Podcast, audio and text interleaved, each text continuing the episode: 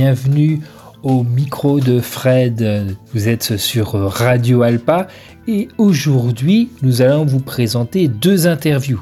Le premier a été effectué lors de la 13e édition du Festival des Jeux Jam Les Heures Ludiques le 19 novembre dernier au Mans.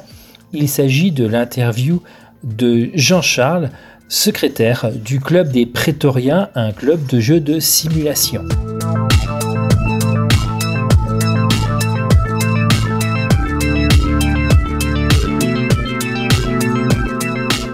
On est ici avec le club des Prétoriens, avec Jean-Charles, euh, secrétaire du club, pour, euh, pour présenter donc euh, les activités des Prétoriens, donc qui sont présents au Quinconce, sur deux niveaux. au rez-de-chaussée, on présente des jeux de simulation historique, et à l'étage, on présente, on a un tournoi de trône de fer. Alors, jeux de simulation historique, qu'est-ce que c'est pour le, pour le grand public? On a des figurines, des pions qui représentent des, unités et on les fait affronter sur un, champ de bataille qu'on a créé ou qui est euh, déterminé par des scénarios qui ont été euh, sur des batailles qui ont réellement euh, été faites. Donc historique comme Seconde Guerre mondiale, Napoléon, il y a des thèmes favoris pour certains? En général c'est surtout Premier Empire avec oui, Napoléon, Deuxième Guerre mondiale marche beaucoup et depuis quelques années on vient aussi au, moderne. La Troisième Guerre mondiale dans les années 80. D'accord, oui, donc euh, Uchronie avec, euh, avec des blocs de l'Est. Euh, heureusement d'ailleurs. Est-ce que c'est. alors en termes de logistique, c'est assez important parce que les plateaux sont grands, il y a beaucoup de figurines. Bah, ça nécessite quand même une logistique? Bah oui, pour venir jouer, oui, il faut, faut les figurines, il faut le décor, puis sous les accessoires de jeu, les livres de, enfin, le livre de règles, les dés, les mètres. après, c'est, on emmène selon ce qu'on veut faire. Si on n'a pas trop de temps ou trop de place, on emmène moins. Il y a différents types de jeux qui sont plus dans, des, dans de l'escarmouche que de la grande bataille ah bah On fait absolument ce qu'on veut, donc du 1 contre 1 à des divisions entières qui s'affrontent. Euh, selon les règles de jeu, tout est adapté euh, selon ce qu'on va faire. Faut être, euh, faut être fan d'histoire pour jouer à ces jeux-là Et de maths? Figurine, faut être bah, aimer l'histoire, oui, parce qu'on représente en général des choses historiques vraiment.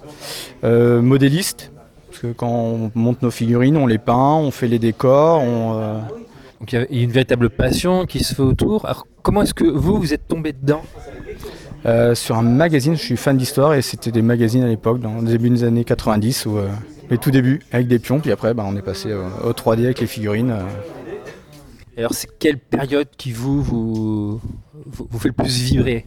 Ah, Moi c'est plus la, guerre de 100 ans, le Premier Empire et la Deuxième Guerre mondiale. Donc c'est vaste. C'est vaste. Mais alors donc faut, faut que ce soit historique? Pas forcément, parce que Star Wars euh, c'est très bien aussi, ou Starship Trooper, euh, Battlestar Galactica, euh, tout à peu près, beaucoup d'univers futuristes qu'on connaît, Alien, Predator. Il y en a pour tous les goûts en fait. celui qui veut, il y a Harry Potter. Si on veut jouer un néandertalien qui va chasser le mammouth, on peut jouer un néandertalien qui va chasser le mammouth. Il y a tout ce qu'il faut. Et alors, votre club, les Prétoriens, où, est-il basé pour les gens qui seraient intéressés? Nous, on est chêne vert sur les quais. Donc, euh, pour nous connecter, si on a le groupe Facebook, euh, les prétoriens. Euh. Et vous connaissez quel jour Le vendredi soir, 20h30 jusqu'à minuit à peu près. Et alors, beaucoup, ça se joue donc avec des dés, ça se joue avec des, avec des cartes. Chaque jeu a ses propres règles. Est-ce qu'il y a des jeux qui sont. mais il y a des jeux comme celui-là qui est présenté, la Flemme au Foire, où on a une version donc toute la Deuxième Guerre mondiale, une version sur les, guerres israélo-arabes de 67 et 73, on a la guerre du Vietnam, on a la guerre euh, moderne des années 80, 80-90, et là ils ressortent la version 1917-1918 euh, pendant la Première Guerre mondiale, avec exactement le même corps de règles.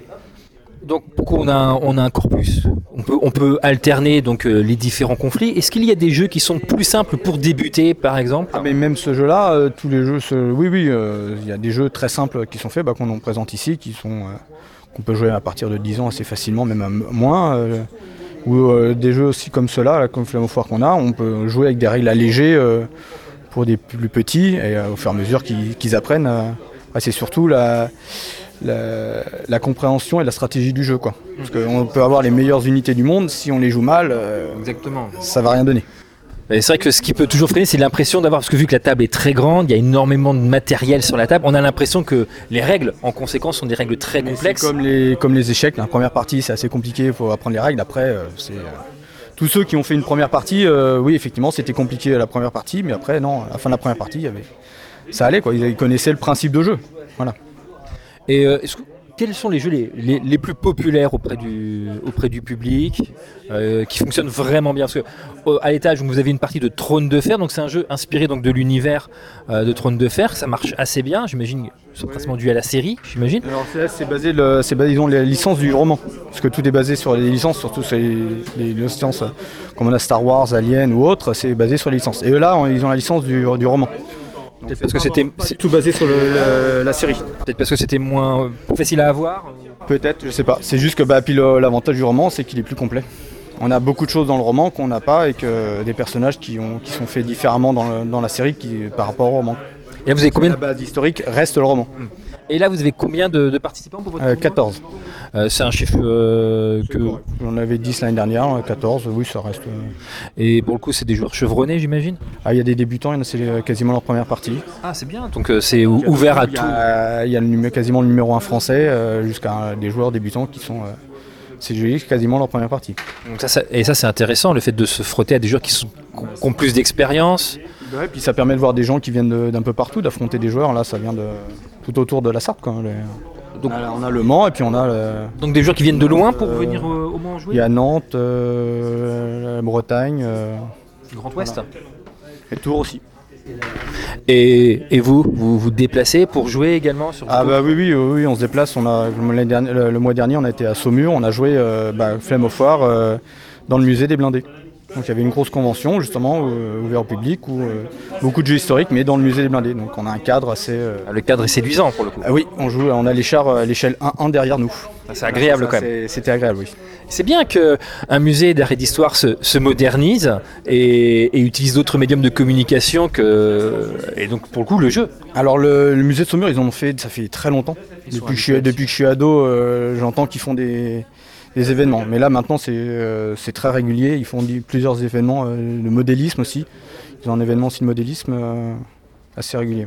Donc ça donne une notoriété, une crédibilité au jeu derrière. Si un grand musée comme ça, ça s'appuie dessus. À peu près le même public qui Ouais, revient. C'est ça, bah oui, c'est des bah, les joueurs du musée, puis euh, bah, c'est beaucoup des joueurs ou des, euh, des spécialistes d'histoire, enfin des gens qui sont passionnés d'histoire. Et vous, ça va être quoi, les prétoriens, l'actualité du, du club? Ah bah là, ça va être plus calme. Là, on n'a plus d'événements à venir. Là, euh, maintenant, ça va être euh, l'année prochaine. euh, c'est notre dernier événement de la saison. Là. Vous en avez eu plusieurs euh, d'événements? Ah, il y a eu, on, est, on a été à Écomois où il y avait euh, bah, le même genre d'événement organisé par la ville d'Écomois, puis euh, Saumur. euh, Oui, la fête du jeu avec moi, oui, en, en octobre. Ouais, c'est ça. Et bah, puis Saumur, c'était euh, la semaine d'après. D'accord, oui, donc c'était dense. Voilà, c'est ça. Bonne journée, bon tournoi et bonne partie. Merci. A place in time.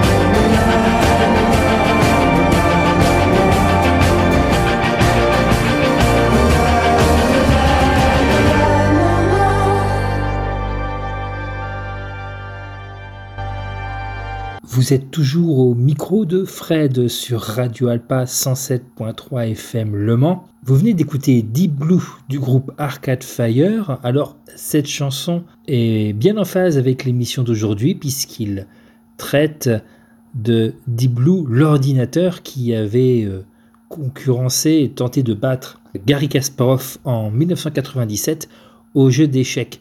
Jeu d'échecs, il va en être question maintenant, puisque toujours au Jam, au Festival des Jeux du Mans, nous avons eu la chance d'interviewer Théo Webel, champion de France des échecs en Open A. Et voici son interview. Donc je suis avec donc euh, Théo Webel. Vous êtes euh, joueur d'échecs depuis euh, au club d'échecs du Mans euh, depuis une quinzaine d'années. Vous avez quel âge? J'ai 21, donc euh, je suis arrivé au club quand j'avais 6 ans. Et là, quel est votre alors quel est votre niveau? Euh, bah, j'ai un niveau national, je pourrais même jouer à l'international si je voulais. Euh, donc euh, j'ai euh, 2140 Elo. Donc pour, pour vous situer, le meilleur joueur mondial, il est à 2800 et on commence à 1000 Elo. Euh, Donc vous êtes un très bon joueur d'échecs. Mais si visiblement vous aimez pas trop ce terme, vous avez un, vous avez un très bon niveau. oui, j'ai un, j'ai un bon niveau. Il y a quelques années, j'ai été champion de France en 2017. Euh, donc euh, ouais, j'ai un, j'ai un bon niveau.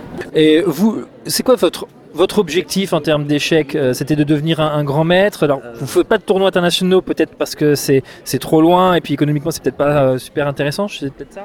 Alors en fait, euh, j'ai jamais eu vraiment d'objectif parce que moi je me suis toujours, ça a été toujours eu plus une passion, un, un hobby que vraiment un- bon même si je suis allé euh, dans la compétition assez euh. C'est juste pour le plaisir que vous faisiez ça? Ouais, c'était juste pour le plaisir. Bon après, euh, quand je me suis aperçu que je réussissais bien, bon bah forcément j'ai mis les moyens pour m'améliorer. Mais j'ai jamais vraiment voulu être maître ou grand maître. J'aurais pu être maître fit, donc maître fit c'est 2300 Elo. Je peux encore l'être parce que si, si je si m'investis, euh, j'ai encore euh, les capacités pour le devenir. Euh, mais est-ce que c'est un objectif? Je sais pas. Ça serait quelque chose de positif, c'est sûr, mais un objectif, je sais pas. Et vous, qu'est-ce que vous faites maintenant? Vous vous faites toujours des parties? Vous donnez des cours? Qu'est-ce que vous qu'est-ce que vous faites de de votre expérience acquise aux aux échecs Alors, euh, donc euh, au club du Mans, on a une équipe, euh, on a des équipes en national, mais en régional, etc. Donc je joue en national, donc en national 3, en national 1, donc contre des équipes très, des très bonnes équipes de France. Donc, donc ça m'arrive certains week-ends de, de- de jouer des parties. Euh, ça m'arrive aussi de faire des tournois.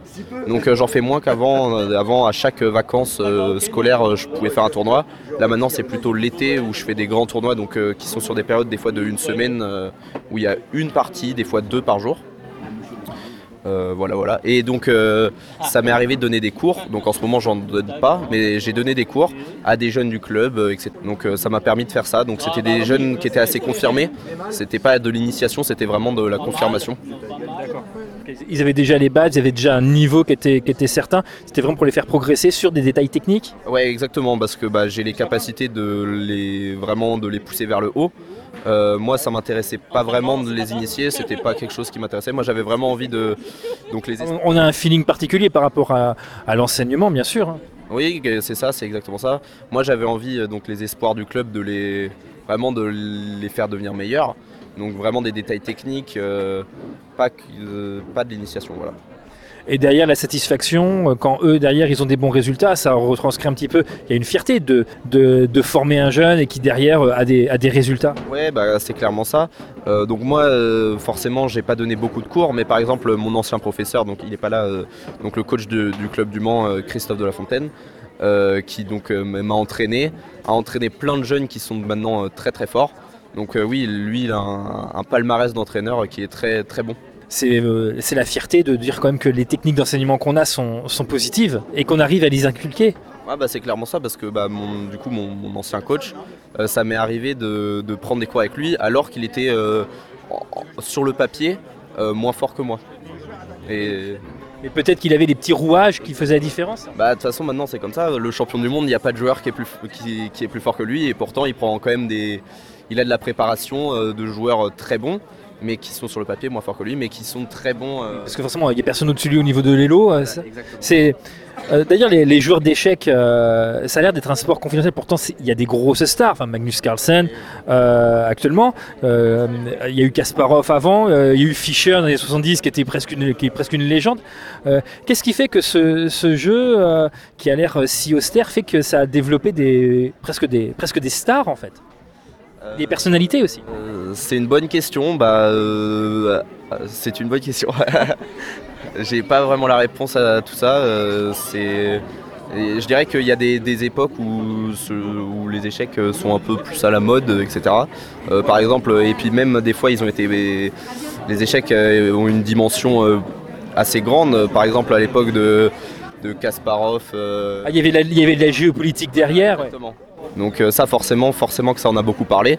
Euh, actuellement, euh, je dirais que c'est quand même un jeu qui est assez développé, dont, dont on entend beaucoup parler. Après, bon, on entend parler beaucoup de Magnus Carlsen. Mais Pas parce que parce que c'est la grosse star actuelle. quand on demande un autre joueur actuel euh, du top niveau, je suis pas sûr qu'on peut donner un autre nom. Ah, c'est comme dans tous les grands sports, le grand public connaisse le champion, connaissent pas forcément les autres. Euh, et est-ce que euh, par une série comme euh, Le jeu de la dame a eu pour vous un impact et des gens se sont mis à s'intéresser aux échecs suite à, à cette réussite, cette récupération par la pop culture? Ah ouais, bah là, il y a eu, enfin moi en tout cas, je l'ai vu, il y a eu une énorme vague.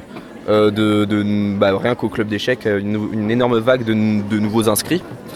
Euh, donc ça, vraiment ça s'est vu euh, au niveau des chiffres, mais même euh, ça, ça se voyait sur internet, beaucoup plus d'inscrits qui venaient dé- découvrir le jeu.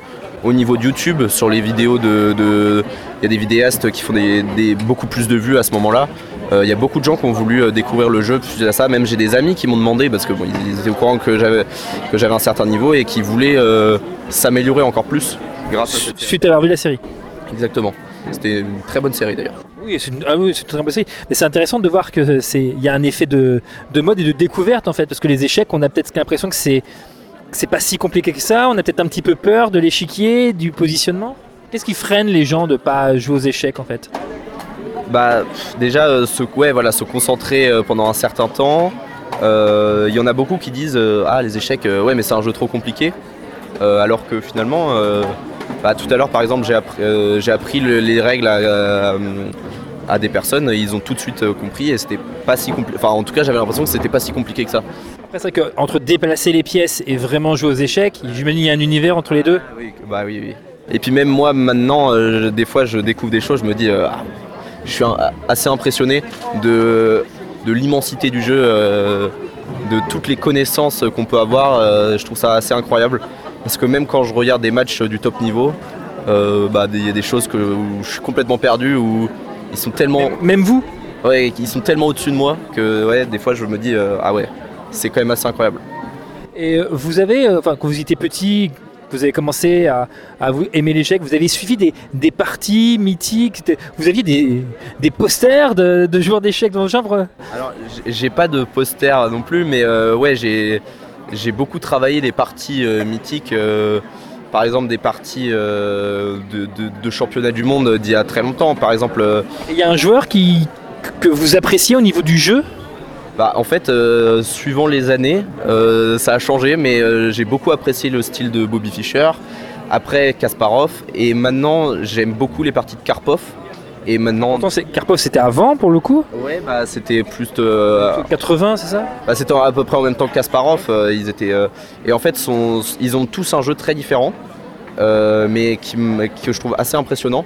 Et puis bon, bah maintenant, euh, bah, Carlsen quand même, euh, je le trouve, euh, je le trouve plus qu'impressionnant. C'est euh, magique, c'est parti, c'est, de l'art, c'est de l'art. Carrément, c'est de l'art. Bah moi, en tout cas, je trouve Pour que, euh, ouais. Pour vous, c'est de l'art. Et donc, vous, euh, votre façon d'appréhender le jeu d'échecs fait que vous mûrissez, et donc pour le coup, d'autres sensibilités. Je au début Fischer, maintenant Karpov. hein. Bah c'est clairement ça, parce qu'en fait, quand j'étais jeune, quand j'étais petit, euh, j'avais un jeu très euh, dynamique, très agressif, je voulais gagner mes parties rapidement, etc. Euh, à tendre des pièges à mes adversaires. Et puis euh, au bout d'un moment, j'ai compris que bah, je pourrais pas progresser beaucoup si je, reste là-dedans. Donc j'ai gardé un jeu actif, etc. Mais euh, maintenant, euh, j'aime beaucoup les parties de, de Karpov, qui lui progressait lentement. Il empêchait son adversaire de jouer. C'était L'expression, c'était qu'il était considéré comme un, un boa qui, étrangler petit à petit son adversaire jusqu'à l'asphyxier totalement toute leur vie. Et donc vous étiez très fier de rencontrer Anatoly Karpov? Ah ouais, c'était. Bah en plus, j'ai une petite anecdote parce qu'en fait, euh, j'avais fait la, queue pour avoir un, autographe de, de Karpov. Et en fait, euh, vu que j'ai été champion de France, c'était lui qui remettait la coupe. Et du coup, bah, je lui ai serré une deuxième fois la main. Et cette fois, il m'a dit euh, good game. et du coup, là, c'était. euh, Alors c'était quoi le mieux La coupe ou euh, Karpov qui vous serre la main et qui vous dit good game? Bah, c'était clairement euh, Karpov qui serre la main, c'était quelque chose. Bah, à ce moment-là, j'étais pas encore trop dans ces parties, c'était pas un style de jeu qui m'intéressait beaucoup, mais maintenant je me dis, ah ouais, quand même. Enfin voilà, c'était euh, maintenant, ça, maintenant ça fait un super souvenir. Ouais, ouais, ouais, vraiment. Ok, bah merci. En espérant peut-être qu'un jour euh, un petit joueur vous serrera la main et en décortiquant vos parties. Ouais, bah, ça serait, ça, ça serait sympa, mais bon, je suis encore très loin euh, de. de- d'impacter le monde des échecs, on va dire. Et là, c'est quoi vous votre Qu'est-ce que vous allez faire comme euh, des, des- à des tournois en prévision?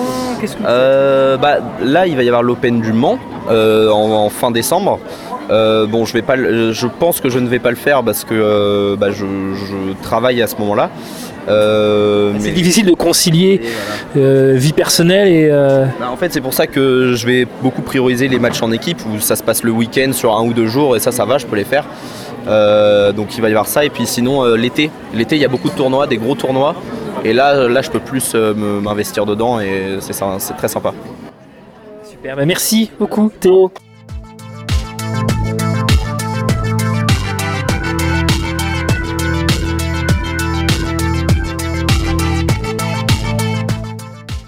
Au micro de Fred, c'est terminé pour aujourd'hui. Vous pouvez nous retrouver sur radioalpa.com en podcast sur les plateformes de streaming et ainsi que les rediffusions euh, en plus donc de la diffusion euh, première le vendredi à 18h30, le samedi à 13h30 et le mardi à 17h30. Et je vous dis à très bientôt.